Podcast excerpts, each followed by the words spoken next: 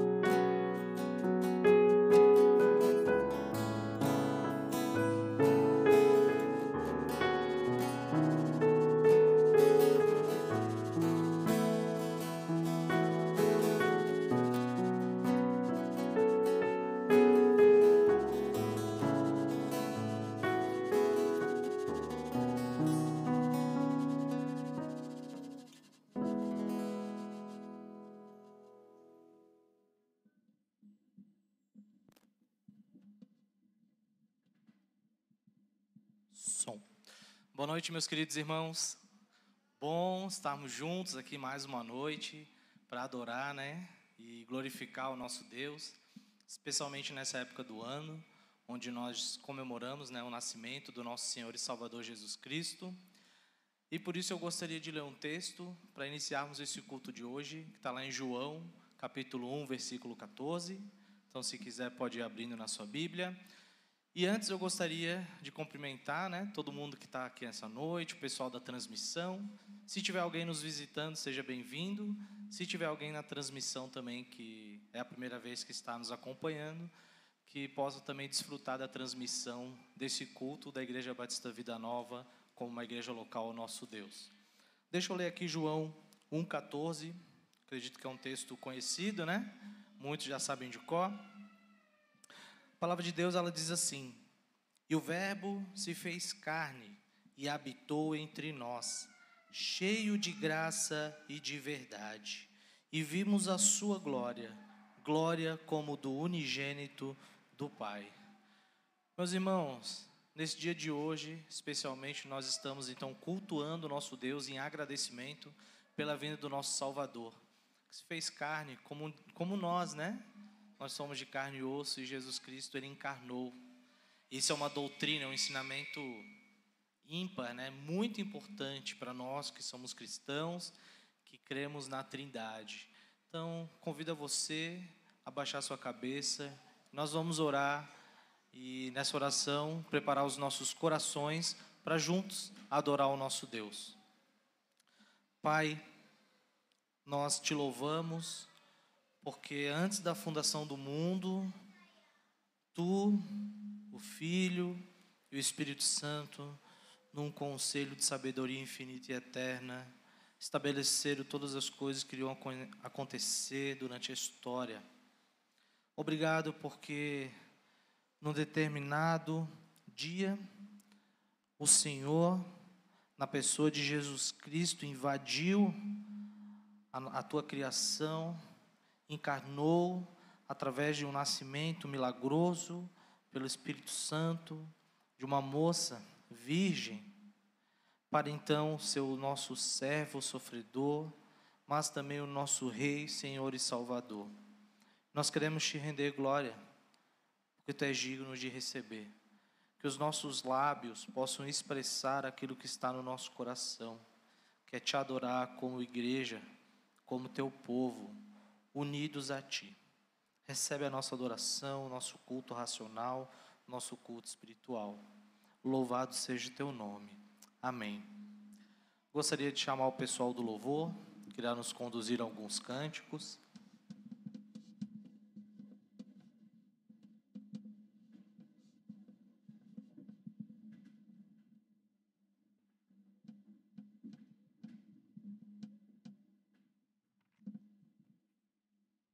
Gostaria de convidar a igreja a se colocar de pé.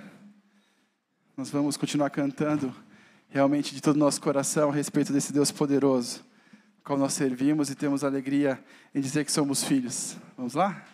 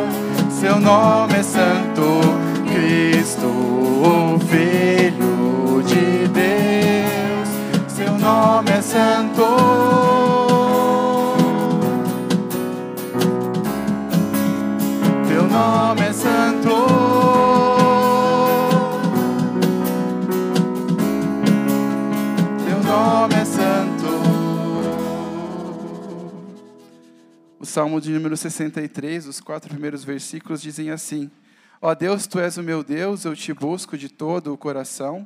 Minha alma tem sede de ti, todo o meu corpo anseia por ti nessa terra seca, exausta e sem água. E eu te vi em teu santuário e contemplei o teu poder, a tua glória. Teu amor é melhor que a própria vida. Com os meus lábios te louvarei. Sim, te louvarei enquanto viver e a ti em oração levantarei as mãos.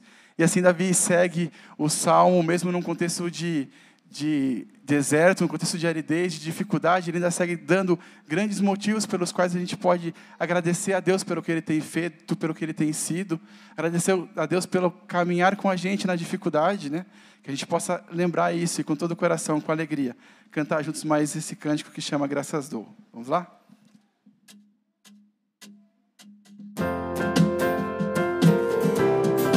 Quem ficar à vontade pode seguir com as palmas também.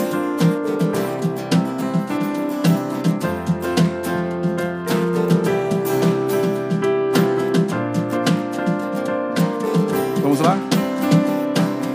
Aqui diante de ti, eu tenho tanto para te agradecer. Graças dou, graças dou. O que me deste, Senhor, foi tantas bênçãos que eu não posso ver. Graças dou, graças dou. Com meu coração e o meu louvor, com as mãos aos céus, louvo-te, Senhor. Graças dou, sempre a ti eu graças dou graças dou, sempre a ti eu graças dou, graças dou.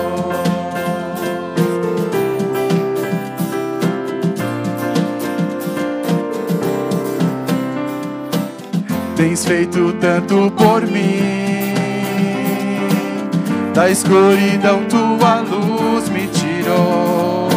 Graças dou, graças dou, por teu amor e perdão,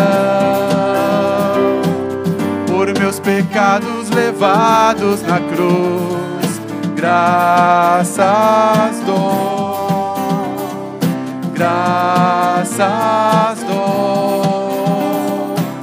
Com meu coração e o meu louvor, com as mãos aos céus, louvo-te, Senhor, graças dou, sempre a ti eu graças dou, graças eu graças dou. Com meu coração e o meu louvor, com as mãos aos céus, louvo-te, Senhor, graças dou, sempre a ti eu graças dou, graças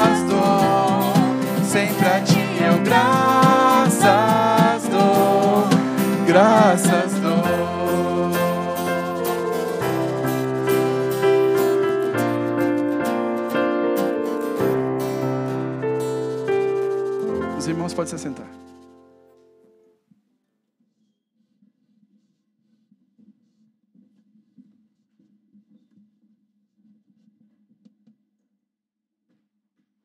Bom, meus irmãos, nesse espírito natalino, né? Se podemos dizer assim, nesse culto ao nosso Deus, eu gostaria de ler uma porção aqui das Escrituras. Se você quiser abrir comigo, está lá no Evangelho de Lucas, capítulo 1. Eu gostaria de ler alguns versículos, na verdade, proferidos pelo sacerdote e profeta Zacarias, que é o pai de João Batista. E ele, cheio do Espírito Santo, que é o que diz o verso 67, ele diz o seguinte: Bendito seja o Senhor, Deus de Israel, porque visitou e redimiu o seu povo. E nos suscitou plena e poderosa salvação na casa de Davi, seu servo, como havia prometido desde a antiguidade, por boca dos seus santos profetas, para nos libertar dos nossos inimigos e das mãos de todos os que nos odeiam, para usar de misericórdia com os nossos pais e lembrar-se da sua santa aliança e do juramento que fez ao nosso pai Abraão, de conceder-nos que, livres das mãos de inimigos, o adorássemos sem temor, em santidade e justiça diante dele, todos os nossos dias. E agora falando de João Batista, e você, meninos, será chamado profeta do Altíssimo, porque precederá o Senhor, preparando-lhe os caminhos para dar ao seu povo conhecimento da salvação por meio da remissão dos seus pecados, graças à profunda misericórdia de nosso Deus, pela qual nos visitará o sol nascente nas alturas, para iluminar os que jazem nas trevas e na sombra da morte, e dirigir os nossos pés pelo caminho da paz. Que belas palavras, né, meus irmãos? Que poesia. Tantas coisas aqui a gente pode falar a respeito desse texto, mas uma coisa é muito clara. Diversas vezes, Zacarias adora a Deus aqui, repetindo que Jesus é o nosso Salvador. E nós, hoje, não somos mais cegos, nós não andamos mais nas trevas, mas nós somos iluminados pelo Espírito Santo de Deus, somos novas criaturas, pelos olhos da fé, nós enxergamos a glória de Deus na face de Cristo Jesus. Isso porque Jesus nasceu como menino, um bebezinho, como o rei, humilde, servo, salvador. Há tantas coisas que nós podemos bem dizer o nome do nosso Senhor. Há tantas formas de nós adorarmos Ele junto hoje, né? Nós oramos adorando a Deus. Nós cantamos adorando a Deus. E agora, eu gostaria de convidá-la a juntar-se como igreja para adorar o nosso Deus e expressar a nossa gratidão através das nossas contribuições. Sempre lembrando que nós não estamos dando algo a Deus, né? Nós apenas estamos devolvendo um pouco daquilo que Ele nos deu. Se você não é dessa comunidade de fé, eu quero dizer a você para que você não fique constrangido, mas adore a Deus junto conosco. E nós que somos essa comunidade de fé, nós sabemos como é maravilhoso nós podermos despejar aqui, não nesse salão apenas, mas aos pés de Jesus, uma oferta de gratidão por tudo que Ele tem feito por nós, tudo que Ele fez por nós. Então gostaria de chamar a equipe de louvor juntos vamos louvar ao nosso Deus e entregar as nossas ofertas.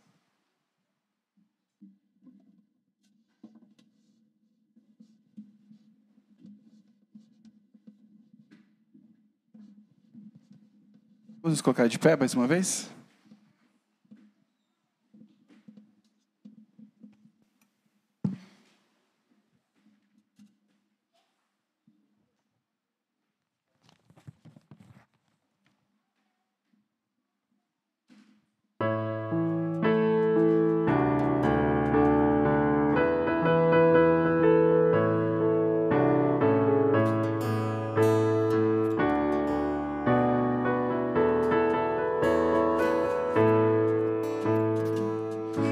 Nas promessas do meu Salvador, cantarei louvores ao meu Criador.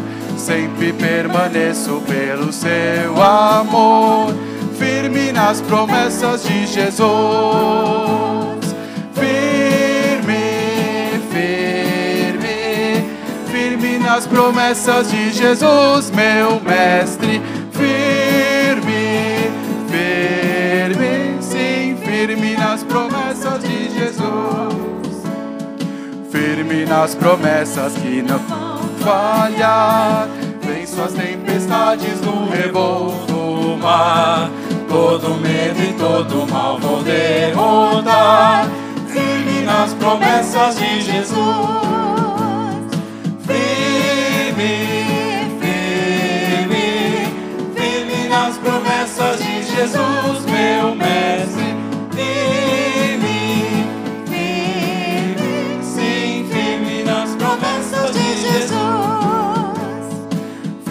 Nas promessas de Jesus, Senhor. Sou agradecido pelo seu favor, pelo seu Espírito sou vencedor, firme nas promessas de Jesus. Firme, firme, firme nas promessas de Jesus,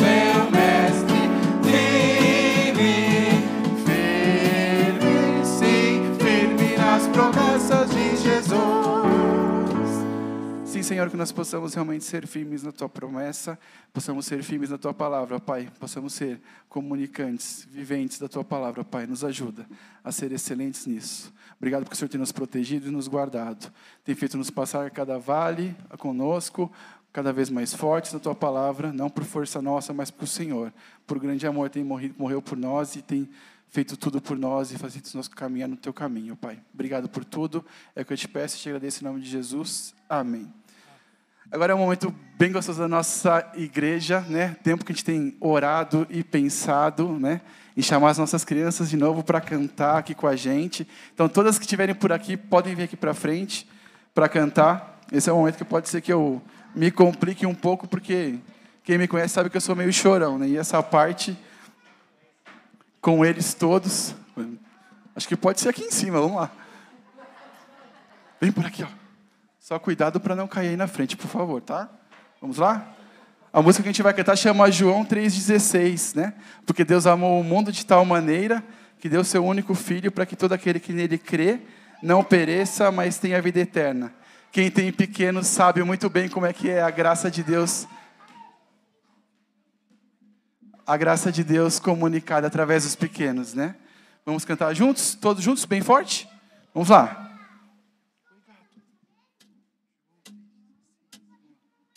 Vamos lá, vamos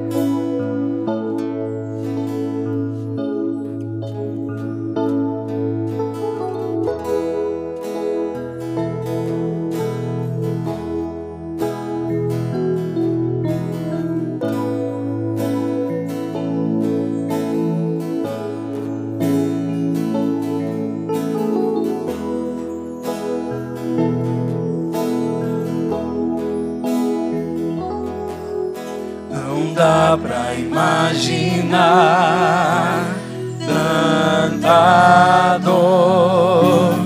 Tudo ele sofreu, foi por amor, por mim, por você,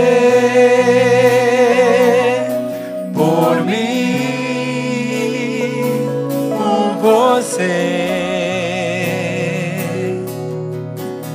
Dá pra imaginar tanta dor. Tudo ele sofreu foi por amor, por mim,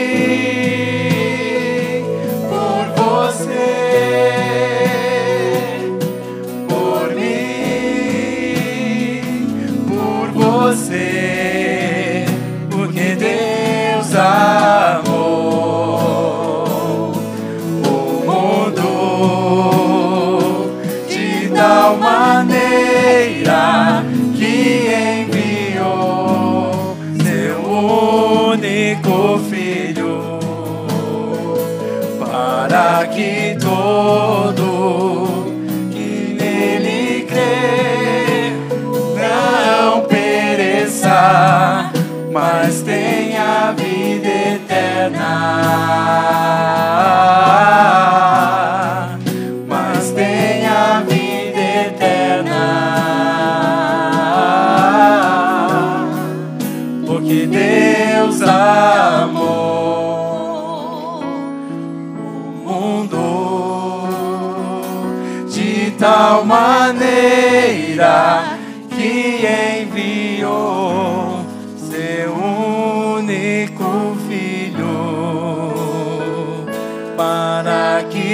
todo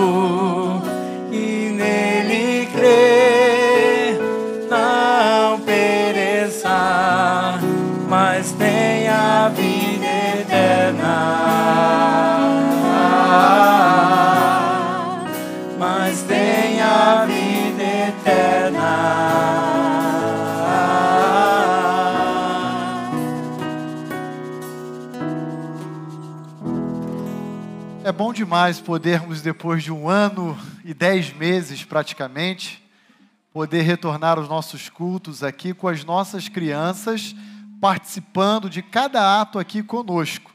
Nós vamos orar, eu quero dizer para vocês, crianças, que nós estávamos sentindo muito a falta de vocês. E olhando aqui essa Mira, o Theo, antes da pandemia estavam no berçário. E agora já estão aqui em pé, cantando e louvando a Deus conosco. Nós vamos orar e eu queria saber se tem alguma criança que quer orar aqui comigo, aqui na frente. Tem alguém aqui? Não? Não tem problema, quer agir. Então tá bom. Primeiro domingo, né? Depois de todo. Pro... O qual? Quem? Larissa? Você quer, Larissa? Desculpa, o tio não viu você. Fica aqui comigo aqui. Isso, segura aqui o microfone. Você pode orar e depois o tio também ora, tá bom? O pastor Rony vai orar com você. Pode orar. Papai do céu, obrigado por esse dia. Que abençoe todo mundo e nós Jesus. Amém, amém. Amém. Senhor, muito obrigado, Pai. Podemos mais uma vez retornar com a presença das nossas crianças aqui nesse ambiente conosco e podermos, ó Deus, como família, prestar culto ao Teu nome. Obrigado pela vida de cada uma delas, obrigado pela maneira gentil, bondosa, graciosa com que o Senhor tem cuidado delas. Eu peço agora, Deus, que o Senhor os abençoe, dê um tempo de ensino, de aprendizado junto às salinhas delas e que elas possam assim crescer amando e servindo a Jesus Cristo. Abençoe, ó Deus, esse tempo que elas terão em suas respectivas salas. E a nós aqui que permanecemos juntos também. Seja honrado com esse culto e pela vida de todos nós, incluindo das nossas crianças. É o que nós pedimos em Cristo Jesus. Amém. Muito bem, agora a gente vai descer aqui o degrau devagarinho e sair aqui pelo canto sem correr e a igreja poderá se assentar. Isso, devagarinho, para que não haja nenhum acidente.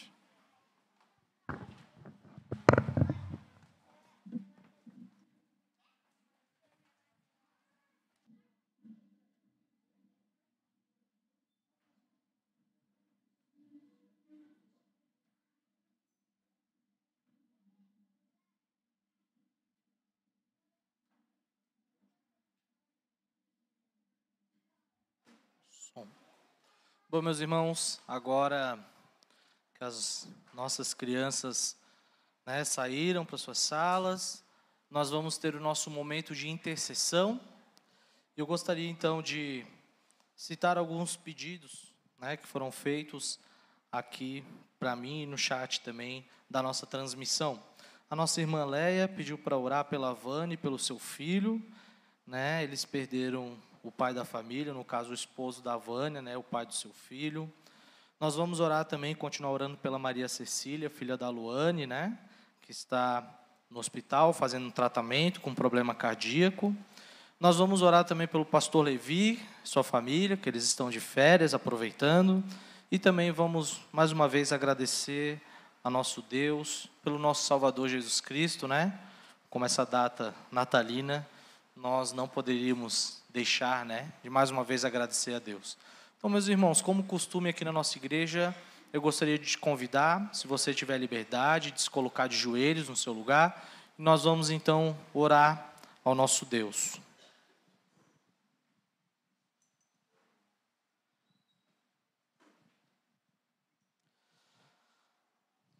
Pai amado, nós, como igreja, nos colocamos, nos prostramos diante de Ti, reconhecendo a nossa completa e total dependência.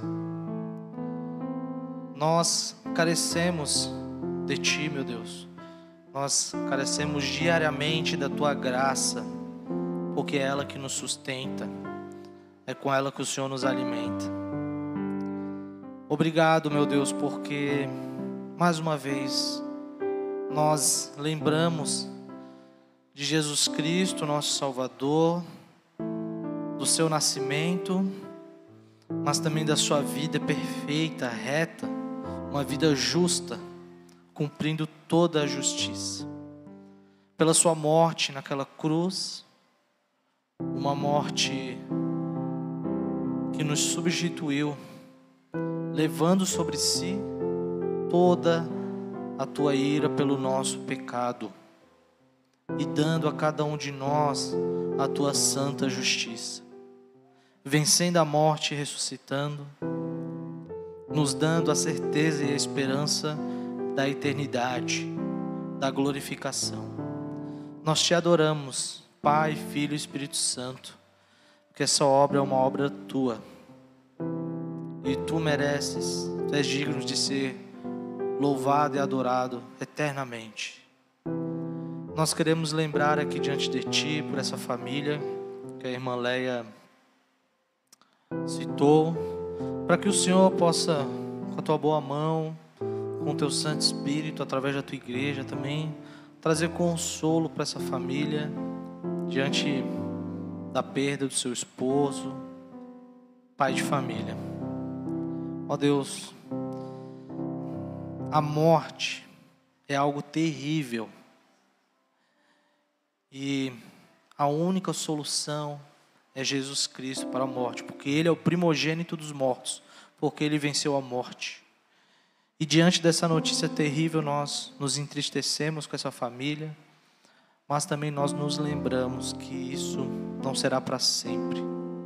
Um dia não haverá mais choro, nem lágrimas, nem morte, apenas vida para os seus filhos, vida eterna.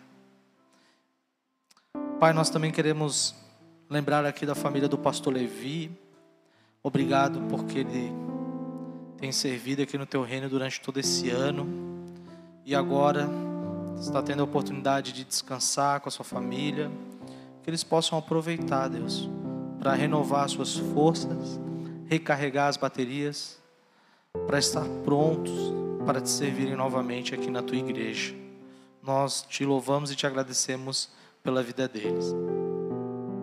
Deus, nós oramos também pela Maria Cecília, pela filha da Luane, que está fazendo um tratamento no seu coraçãozinho. Um bebê recém-nascido, Deus.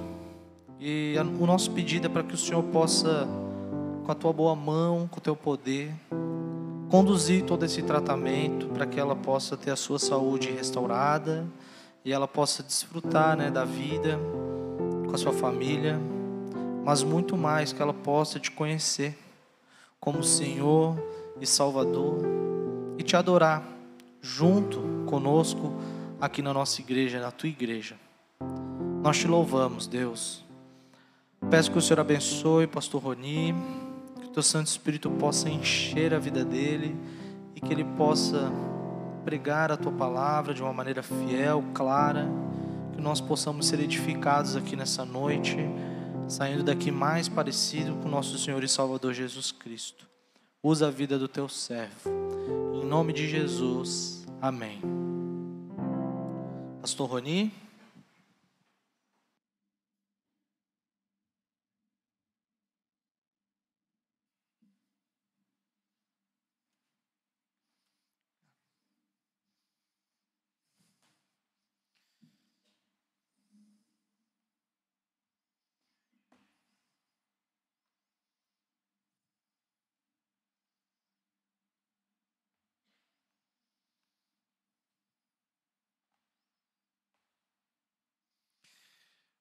Boa noite, Igreja Batista Vida Nova. A graça e a paz de Cristo a todos aqueles que se encontram aqui presentes nesse salão, mas também a tantos outros que têm nos acompanhado por meio dessa transmissão. Quero dar as boas-vindas a algumas pessoas muito especiais que estão aqui conosco pela vez primeira. E eu queria destacar aqui a família de um grande amigo, irmão em Cristo, que veio de São Paulo para participar do nosso tempo aqui conosco hoje. E eu me refiro ao Paulo, a sua esposa, Maria Gorete, e a sua filha Paulinha. São grandes amigos nossos da Igreja Batista de Vila Mariana, que já há algum tempo eu já tinha perdido o contato com eles. E é uma alegria ter vocês aqui conosco. Sejam muito bem-vindos à nossa igreja a essa família chamada Igreja Batista Vida Nova. Também quero reconhecer aqui na nossa no nosso culto a família do pastor Vitor, a sua esposa, irmã Soraya, o irmão José, a irmã Cida e a tantos outros que estão também nos visitando na noite de hoje. Sejam muito bem-vindos, é uma alegria para nós, enquanto igreja, poder prestar culto a Deus juntamente com cada um de vocês. Quero convidar a todos a abrirem comigo sua Bíblia na carta do apóstolo Paulo à igreja de Filipo, a carta aos Filipenses, capítulo 2. No dia de ontem, todos nós estávamos no seio dos nossos lares, em família, comemorando, celebrando o Natal de Cristo, e nós temos a oportunidade hoje de mais uma vez refletir a respeito do significado, das implicações, dos desdobramentos e de algumas lições preciosas que o Natal, segundo as Escrituras, tem a nos oferecer. E eu quero olhar para os versos 5 a 11 da carta do apóstolo Paulo à igreja de Filipe, no capítulo 2, e extrair com você que me assiste, que me acompanha por meio dessa transmissão, ou mesmo aqueles que aqui estão presentes, algumas lições valiosas a respeito do Natal. Chegamos, enfim, no último domingo do ano de 2021. E nós certamente podemos olhar para trás e observar a bondade, a graça, a misericórdia de Deus sendo estampada ao longo da nossa caminhada aqui, nesses últimos dois anos. E eu queria então, olhando para essa passagem, aprender com ela e compartilhar com você também de algumas lições preciosas a respeito do verdadeiro Natal, do Natal de Cristo. Então, olha aí comigo o que diz versículos 5 a 11. Acompanhe comigo a leitura dessa passagem. Tende em vós o mesmo sentimento que houve também em Cristo Jesus pois ele, subsistindo em forma de Deus, não julgou como usurpação o ser igual a Deus. Antes a si mesmo se esvaziou, assumindo a forma de servo, tornando-se em semelhança de homens, e reconhecido em figura humana. A si mesmo se humilhou, tornando-se obediente até a morte e morte de cruz. Pelo que também Deus o exaltou sobremaneira e lhe deu o nome que está acima de todo nome, para que ao nome de Jesus se dobre todo joelho nos céus, na terra e debaixo da terra, e toda língua confesse que Jesus Cristo é Senhor, para a glória de Deus Pai. Vamos orar mais uma vez? Senhor, nós queremos te dar graças, porque a tua palavra nos revela a respeito do verdadeiro Natal, que essa foi uma decisão de autoesvaziamento, uma decisão de humilhação, uma decisão impulsionada por amor, por graça, por bondade. E tudo isso, a Deus, de respeito ao verdadeiro Natal. Permita ao Senhor que todos nós, na noite de hoje, possamos compreender um pouco mais a respeito do verdadeiro significado do Natal a partir do texto que acabamos de ler. Age em nossas mentes e em nossos corações, nos ajudando a compreender e apreender essas verdades em nossas vidas. Por favor, ó Deus, tenha liberdade de nos transformar, de nos desafiar, de nos confrontar. Nos ajude, ó Deus, agora, nesse momento, de uma forma muito especial, quando a tua palavra será exposta. Eu peço isso por mim, peço isso também pelos meus irmãos. E ainda me recordo a Deus pelo pedido que a Silvânia também compartilhou em nossa transmissão, rogando pela vida da Arielle, essa nossa irmã em Cristo, que eu mesmo não conheço, mas que recentemente foi diagnosticada com câncer e tem quatro filhos e, e, e se preocupa com a sua família.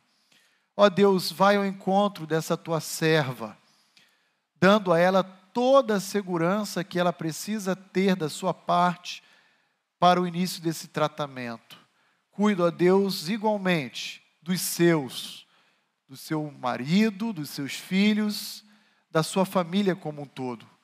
E dá a ela, ó Deus, a abundância da tua paz, que só o Senhor é capaz de ofertar em momentos de dificuldade como a que ela tem enfrentado. Senhor, seja honrado mais uma vez, agora na exposição da tua palavra, eu te peço isso em Cristo Jesus. Amém e amém. Essa passagem que nós acabamos de ler é uma passagem que alguns estudiosos afirmam que foi musicalizada e adentrou ao repertório dos cânticos espirituais das igrejas do primeiro século. Versículo 5 a 11 diz, pelo menos na minha versão, como título, o exemplo da humilhação de Cristo. O nascimento de Cristo nada mais é do que um ato de humilhação, porque o Deus eterno, o Deus que sempre existiu, adentrou a barreira do tempo e do espaço, se fazendo semelhante à sua própria criatura. E eu queria olhar para essa passagem e propor a você três preciosas lições que o apóstolo Paulo nos ensina a respeito da encarnação de Cristo. Primeira lição, e eu queria destacar os versos 5 a 7, e eu peço que você acompanhe, então, à luz dessa passagem. Ela diz respeito ao método ou ao remédio, ao antídoto que o Natal verdadeiro é ou representa para a humanidade. O Natal verdadeiro nada mais é do que um antídoto a uma cultura que permeia o objeto de viver para si próprio. Em outras palavras, vivemos em uma sociedade egoísta, egocêntrica. Uma cidade onde o que se busca o tempo inteiro é a satisfação dos seus desejos pessoais. Certamente, alguns que aqui se encontram já devem ter conversado com outros amigos ou familiares a respeito de planejamentos para o próximo ano. Afinal de contas, estamos a uma semana exatamente aí de chegarmos ao ano de 2022. E muitos desses planos que a humanidade tem para si próprio nada mais é do que a manifestação de desejos egoístas. Ou a busca pela satisfação de anseios pessoais. E quando olhamos para o exemplo de humilhação de Cristo, nós encontramos então um remédio que vai combater uma cultura em si mesmada. Uma cultura e uma filosofia de vida centrada em si próprio. Em outras palavras, o que Jesus, ao adentrar o tempo e a história, oferece à humanidade é o oposto do que a cultura oferece. Enquanto a filosofia da sociedade defende e busca o tempo inteiro a satisfação de objetivos pessoais, Jesus se preocupa em viver pensando no outro. Foi isso que motivou Jesus a deixar o seu trono de glória e a encarnar-se, a assumir a figura humana foi pensando na humanidade, foi pensando naqueles a quem o Pai amou desde a eternidade passada. Vivemos numa época em que devemos conquistar, obter, trabalhar, angariar, adquirir, ajuntar, de tal forma que muitos que possuem vasta e ampla riqueza mal conseguem gastar e usufruir dela, mas ainda assim insiste em querer conquistar um pouco mais.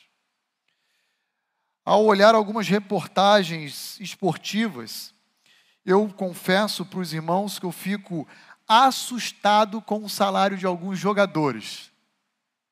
Eu fico pensando como eles irão conseguir gastar e usufruir de tudo aquilo em uma única vida. Porque é uma soma de recursos e bens que extrapolam os limites de uma única vida. É praticamente impossível usufruir e gastar tudo aquilo que muitos desses atletas têm angariado através das, do esporte, da sua profissão. E a sociedade ainda impõe sobre eles contratos ainda mais onerosos. Se você sair de um clube, você tem que ir para outro para ganhar o dobro. É assim. A sociedade vive em busca de posição social, reconhecimento, status, bens, tudo aquilo que o Senhor Jesus literalmente deixa de lado. E ao olharmos os versículos 5 a 7, há um convite da, da parte do apóstolo Paulo para cada um de nós. Olhe lá o que ele diz. Tende em vós, Roni. Tenha em vós, Israel. Tenha em vós, Renan, o mesmo sentimento, a mesma atitude, a mesma opinião que também houve em Cristo Jesus.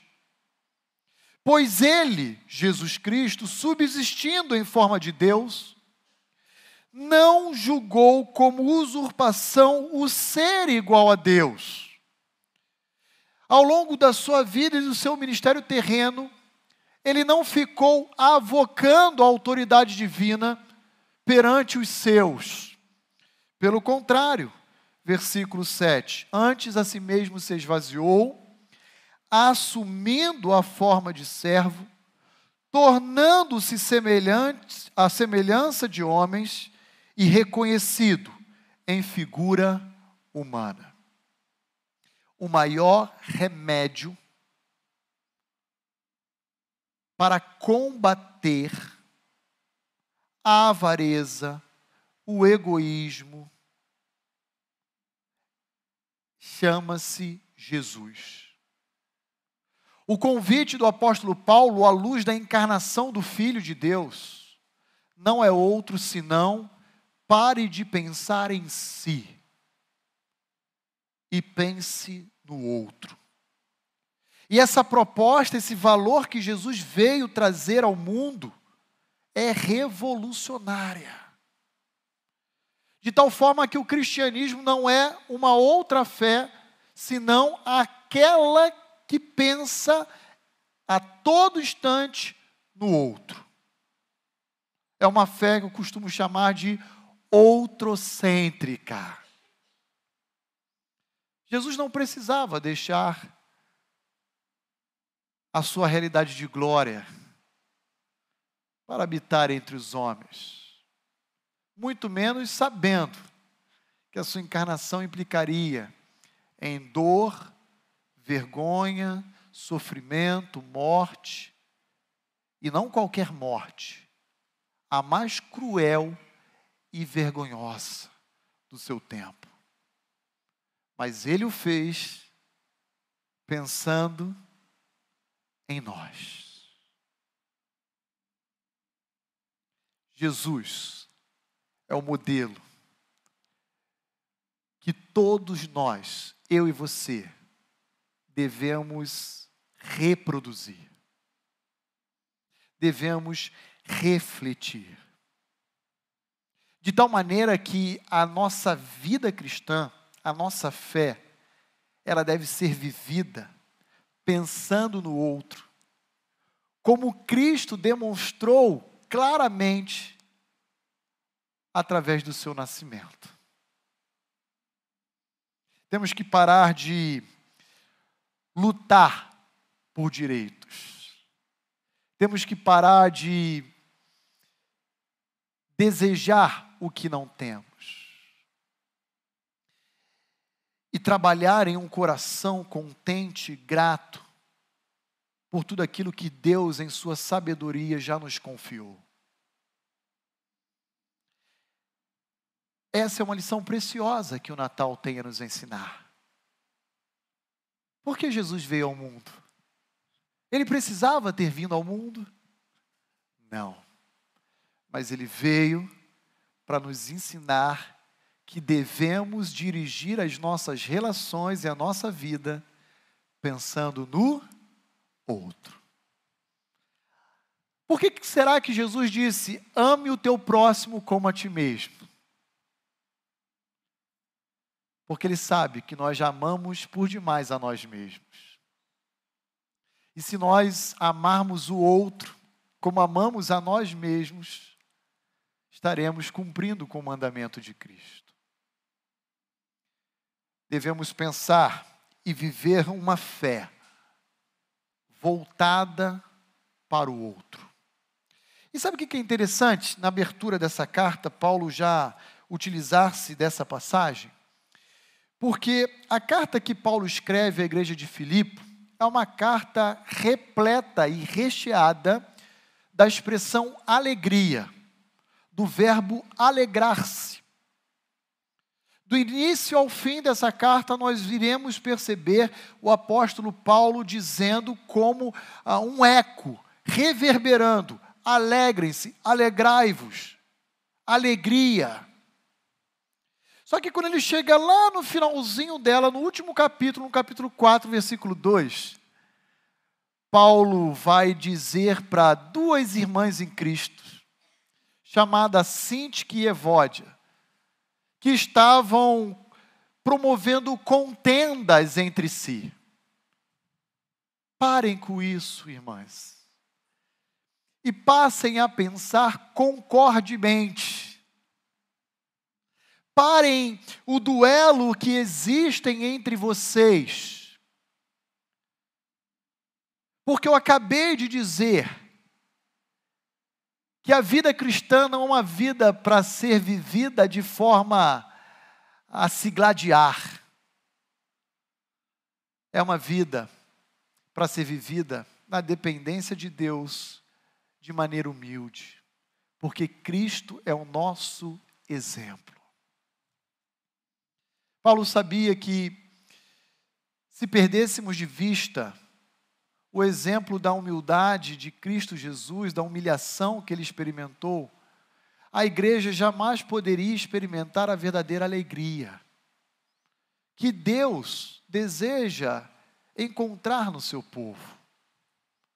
E para vivermos essa verdadeira e genuína alegria, nós devemos percorrer o caminho da humildade, do alto esvaziamento. Mais uma vez, Paulo diz: tenham em vocês a mesma atitude, o mesmo sentimento que houve também em Cristo Jesus. Que sendo Deus não agiu como os Deus, avocando sua autoridade perante os seus. E eu me recordo de Cristo perante Pilatos: Ó, oh, o povo está dizendo que você é o rei dos judeus, isso é verdade? E Jesus diz: Tu dizes. Rapaz, você não está percebendo que eu posso te soltar, eu tenho autoridade para isso. E Jesus olha para Pilatos e diz: Olha, nenhuma autoridade foi dada se não fosse do céu, foi meu Pai que te deu.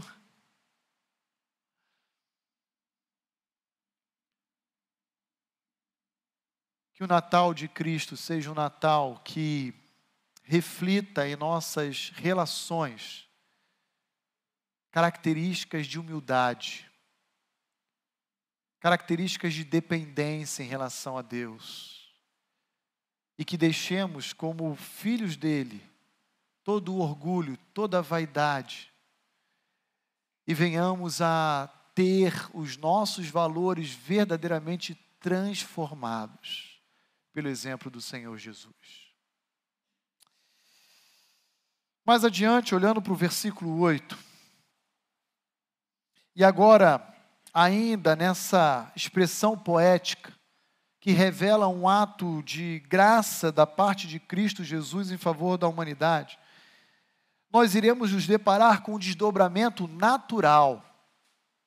O desdobramento mais provável que alcançaria Cristo e alcançará cada um de nós se vivermos em função do outro e não de nós mesmos. Se vivermos uma vida centrada no outro e não em nós mesmos. E qual é essa característica que alcançou o Senhor Jesus e que também nos alcançará vivendo dessa forma? Chama-se sacrifício, renúncia. E o Natal verdadeiro nos ensina o real significado de sacrifício, de renúncia. Olha lá o versículo 8. A si mesmo se humilhou, tornando-se obediente até a morte e morte de cruz. Obediência irrestrita, incondicional ao Pai significa sacrifício, renúncia, abnegação. E o Natal verdadeiro quer nos ensinar isso. Que uma vida de discípulo deve ser uma vida de obediência e, por consequência, de renúncia. A partir do próprio modelo e do próprio exemplo de Cristo que devemos refletir em nós. Eu me recordo que, na minha adolescência, em algumas ocasiões, que eu desejava estar em alguns ambientes, na companhia de alguns colegas, amigos. Meus pais me privaram e disseram: Olha, hoje não, agora não, isso não. E como um filho que lutava para ser obediente, na maioria das vezes eu tive que me sacrificar ou seja, deixar de lado o meu desejo para colher na minha vida a ordem do meu, do meu pai ou da minha mãe. Cristo viveu desde o seu nascimento em obediência à vontade perfeita do Pai. O Natal verdadeiro nos ensina a vivermos de forma obediente, irrestrita, incondicional à vontade do Pai, revelada a nós através das Sagradas Escrituras. Mas obedecer a Deus, muitas vezes, exigirá de nós um alto preço, como exigiu com o Senhor Jesus Cristo.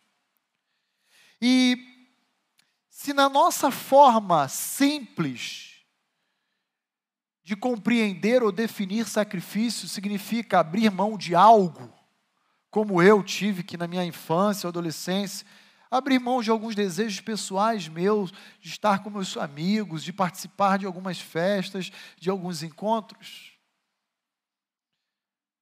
Jesus é o modelo perfeito de sacrifício, de renúncia, de abnegação.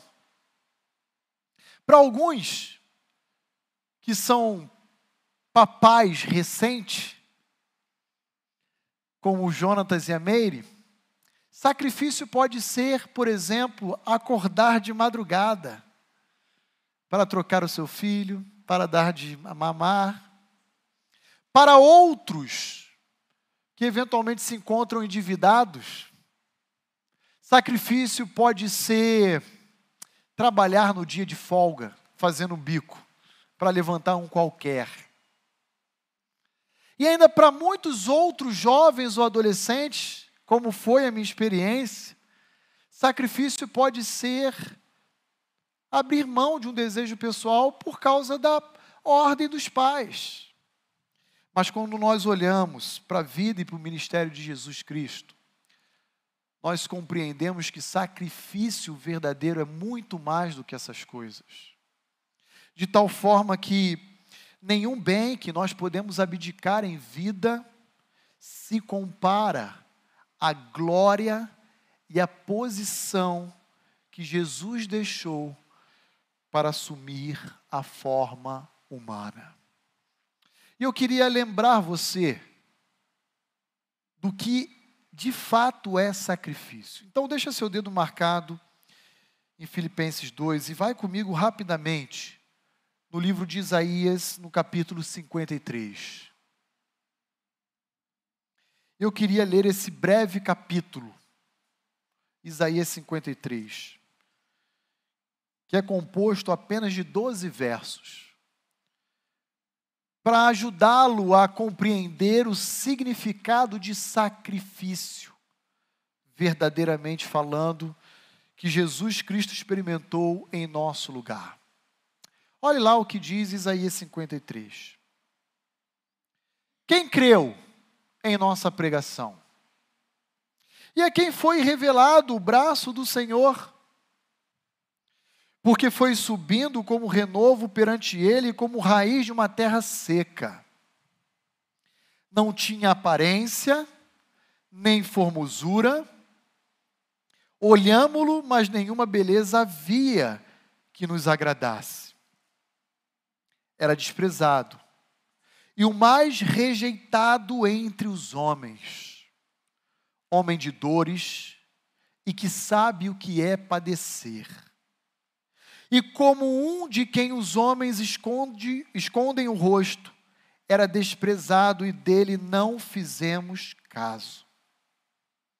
Certamente ele tomou sobre si as nossas enfermidades e as nossas dores levou sobre si e nós o reputávamos por aflito, ferido de Deus e oprimido. Mas ele foi traspassado pelas nossas transgressões e moídos pelas nossas iniquidades. O castigo que nos traz a paz estava sobre ele. E pelas suas pisaduras fomos sarados. Todos nós andávamos desgarrados como ovelhas, cada um se desviava pelo caminho, mas o Senhor fez cair sobre ele a iniquidade de todos nós. Ele foi oprimido e humilhado, mas não abriu a sua boca. Como cordeiro foi levado ao matadouro, e como ovelha muda perante os seus tosqueadores, ele não abriu a boca. Por juízo opressor foi arrebatado. E da sua linhagem, quem dela cogitou? Porquanto foi cortado da terra dos viventes. Por causa da transgressão do meu povo foi ele ferido. Designaram-lhe a sepultura com os perversos, mas com o rico esteve na sua morte posto que nunca fez injustiça, nem dolo algum se achou em sua boca. Todavia ao Senhor agradou moê-lo, fazendo enfermar. Quando der ele a sua alma como oferta pelo pecado, verá a sua posteridade e prolongará os seus dias. E a vontade do Senhor prosperará nas suas mãos ele verá o fruto do penoso trabalho da sua alma e então ficará satisfeito. O meu servo, o justo, com o seu conhecimento, justificará muitos, porque as suas iniquidades, ou melhor, as iniquidades deles, levará sobre si. Por isso eu lhe darei muitos como a sua parte, e com os poderosos repartirá ele o despojo, enquanto derramou a sua alma na morte foi contado com os transgressores, contudo levou sobre si o pecado de muitos e pelos transgressores intercedeu. Nenhum sacrifício que eu e você possamos experimentar nessa vida poderá ser comparado ao sacrifício que voluntariamente Jesus Cristo experimentou em nosso lugar, por amor a mim, por amor a você. O Natal verdadeiro nos ensina o real sentido do que é sacrifício, do que é renúncia, do que é abnegação. E nenhuma dor ou sofrimento que nos alcançar jamais será comparável à iniciativa que o Filho de Deus teve ao encarnar para viver aquilo que pertencia a mim e a você.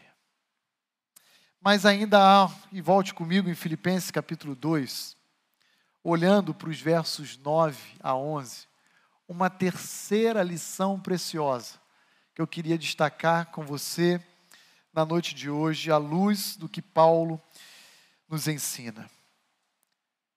Verso 9 a 11: Pelo que também Deus o exaltou sobremaneira, e lhe deu o nome que está acima de todo nome, para que ao nome de Jesus se dobre todo o joelho nos céus, na terra e debaixo da terra, e toda língua confesse que Jesus Cristo é Senhor, para a glória de Deus Pai.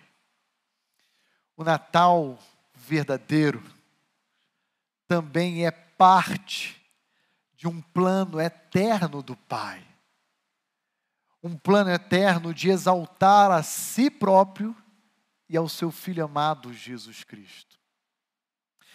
Esse plano não era um plano atraente aos olhos humanos, era um plano marcado por violência, por injustiça, por sacrifício, mas era um plano que iria culminar na glória de Deus e na glória do Filho. José e Maria, até por orientação do anjo Gabriel, deram o nome a Jesus Cristo de Jesus. E os judeus da sua época o chamavam de Jesus de Nazaré, ou o Nazareno. Mas quando nós olhamos os versos 9 a 11, nós encontramos um outro título que o pai confere ao filho. O pai decide chamar o filho de Senhor. E ele afirma de que a partir dessa realidade, todo joelho que existem nos céus, na terra, debaixo da terra, que toda língua confessará um dia que Jesus Cristo é Senhor, para a glória de Deus e para a glória do próprio Filho de Deus. Existe uma afirmação que o apóstolo Paulo afirma aqui, apresenta para mim e para você. E essa afirmação é a seguinte: toda criatura se curvará diante de Deus e diante do seu Filho. Todos. Nos céus, na terra e debaixo da terra.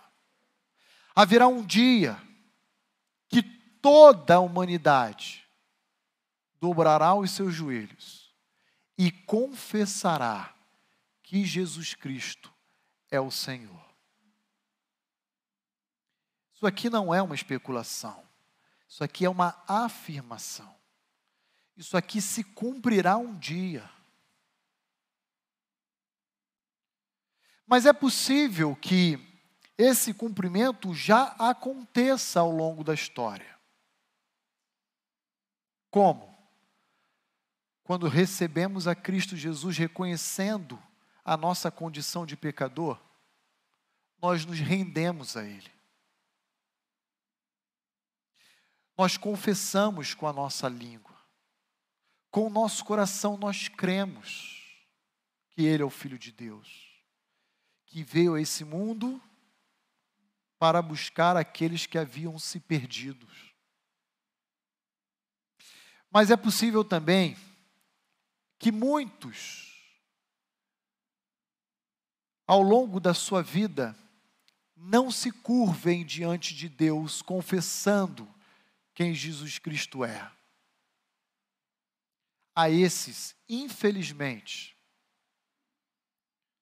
restará condenação. Mas mesmo assim, um dia, um dia escatológico, um dia por vir, eles se apresentarão diante do Cordeiro. E de joelhos dobrados irão confessar, professar que Jesus Cristo é o Senhor. Em outras palavras, o que o apóstolo Paulo quer nos dizer e nos ensinar é: todos nós iremos um dia comparecer diante de Cristo, e iremos nos dobrar, e iremos nos curvar, e iremos confessá-lo. A grande questão é quando, ao longo da nossa vida, recebendo a Cristo como Senhor e Salvador, ou no dia do Senhor para condenação. Diante dessa certeza, eu pergunto a você que me ouve hoje: em qual momento você deseja se curvar? Hoje ou no dia da condenação? Na noite de hoje, Cristo Jesus o convida para participar de um Natal verdadeiro. De um Natal em que ele venha nascer no seu coração, nascer como Senhor, nascer como Salvador. Não haja, e aqui fica o meu convite a você, não haja como judeus que o rejeitaram em seus corações. Haja com sabedoria, com prudência, reconhecendo que Ele é o único capaz de nos reconciliar com Deus no nosso estado de perdição, de alienação. E certos dessa verdade, eu convido a você na noite de hoje, a do local onde você se encontra, seja nesse salão, seja ao longo dessa transmissão, a convidar a Cristo Jesus para nascer em sua vida como Senhor e como Salvador. Quero concluir a nossa reflexão de hoje sugerindo, oferecendo duas considerações finais a respeito de tudo aquilo que nós acabamos de meditar. Primeira delas, o Natal verdadeiro é um convite da parte do próprio Senhor Jesus Cristo a cada um de nós a um alto esvaziamento. Para aqueles que participam e celebram de um verdadeiro Natal, não há espaço para orgulho, para vaidade, para ostentação, para egoísmo. O convite de Cristo a cada um de nós, a semelhança do que ele realizou, é um convite a um auto-esvaziamento, para um preenchimento de Jesus. Será que você tem conseguido viver desse verdadeiro Natal? Um Natal cheio de Jesus em sua vida e menos de si próprio? Ou será que o Natal para você tem sido mais uma ocasião onde você pode talvez alimentar o seu egoísmo, a sua vaidade, a sua ostentação, pensar em si próprio? Não existem lugares para direitos, imagens, bens, famas ou qualquer outra coisa em nossa vida. No verdadeiro Natal, só há lugar para Jesus. Para Jesus. E Cristo é o nosso modelo. Nem o outro, só Jesus. Uma segunda e última consideração, e eu paro por aqui. Nesse Natal, faça como os sábios do Oriente, e você conhece provavelmente bem essa história. Faça desse Natal uma ocasião em que você pode se prostrar diante de Jesus e verdadeiramente adorá-lo. Não veja o Natal como uma mesa farta. Não veja o Natal como uma oportunidade de viajar ou um período de férias de descanso. Celebre o verdadeiro Natal, o Natal de Cristo, como sendo uma oportunidade a mais de adorar e revelar um coração grato àquele que não precisava, mas adentrou a história por amor a nós. Vamos orar? Ó Deus, muito obrigado por esse precioso ensino, por essa valiosa lição que o Senhor nos ofereceu na noite de hoje. Aqui fomos lembrados pelas palavras do apóstolo Paulo que Jesus Cristo se esvaziou por amor a nós, e por causa disso devemos igualmente nos esvaziar e amar o outro. Nos ajude, ó Deus, a vivermos menos a nós mesmos e mais ao outro.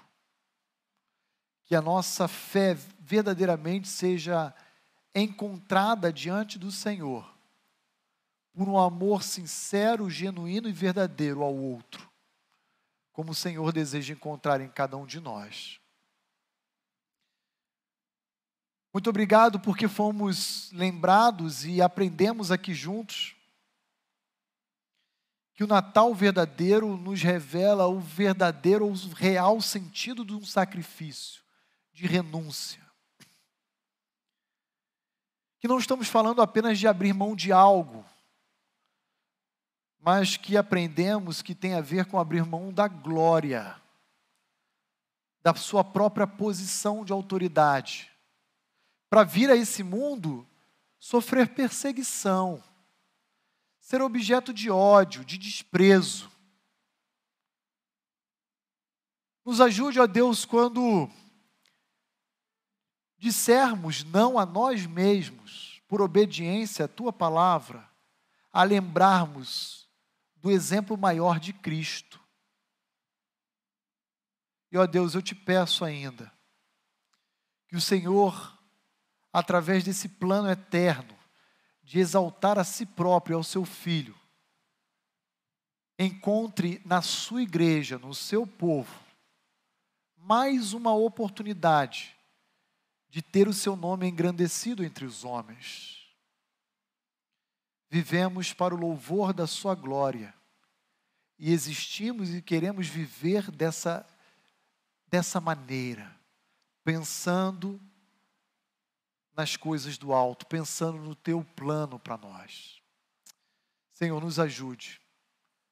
Eu peço isso não apenas por mim, Senhor, mas eu peço isso pelos meus irmãos também, para que o Senhor nos ajude a sermos cada dia mais parecido com Cristo Jesus nós suplicamos a Ti, em Cristo, o nosso bendito Redentor. Amém e amém. Quero convidar o Ministério de Louvor a vir aqui à frente. Nós vamos louvar ao Senhor com mais uma canção. Já então, nos preparando para nos despedir da noite de hoje, nesse último domingo de 2021. E como igreja, queremos desejar a você não somente o início de mais uma semana na presença de Cristo, mas queremos também desejar a cada um de vocês um excelente, uma excelente entrada no ano de 2022. Quero convidar aqueles que aqui se encontrarem a participarem conosco do nosso culto de passagem. Nós iremos nos reunir aqui nesse salão no, na próxima sexta-feira, a partir das 22 horas, para darmos então a, início a um culto de passagem e após então esse período de culto que nós teremos aqui juntos, nós teremos uma ceia de Réveillon, onde as nossas famílias também irão desenvolver a comunhão e nos confraternizarmos. Toda a igreja está convidada a participar conosco dessa ocasião. Deus abençoe a todos.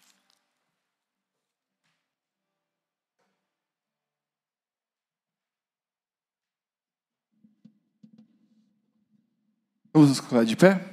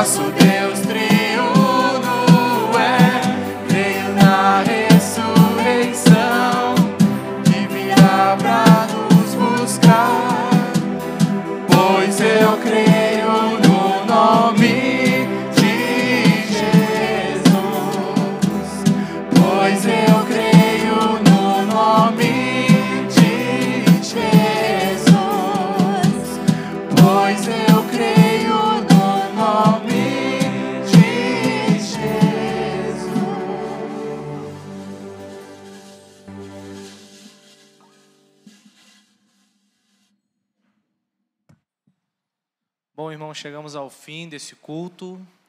Quero convidá-los a baixarem suas cabeças. Nós vamos orar e após o pós-lúgio estamos encerrados. Pai, muito obrigado porque hoje a tua igreja está reunida aqui nesse local e te cultuou, Deus. Te exaltou com seus louvores, te honrou com a pregação fiel da tua palavra.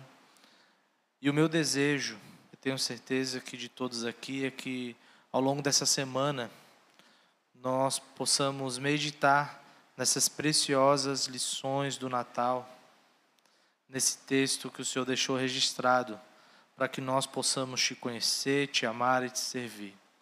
Louvado seja o teu nome, Deus. Pai, Filho, Espírito Santo, como nós cantamos aqui, obrigado porque tu és um Deus triuno. Tu és o único Deus vivo e verdadeiro. Nós te amamos e te adoramos como igreja. Nos despede na tua paz. Em nome de Jesus. Amém.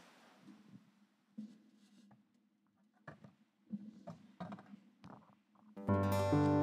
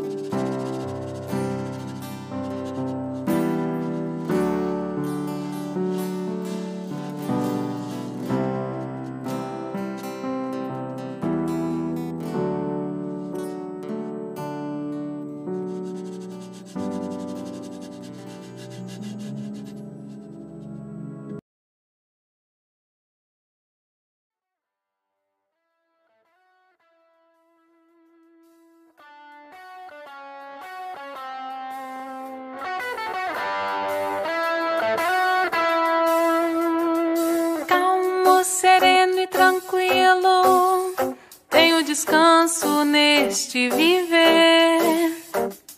Estou devo um amigo, e só por ele eu pude obter.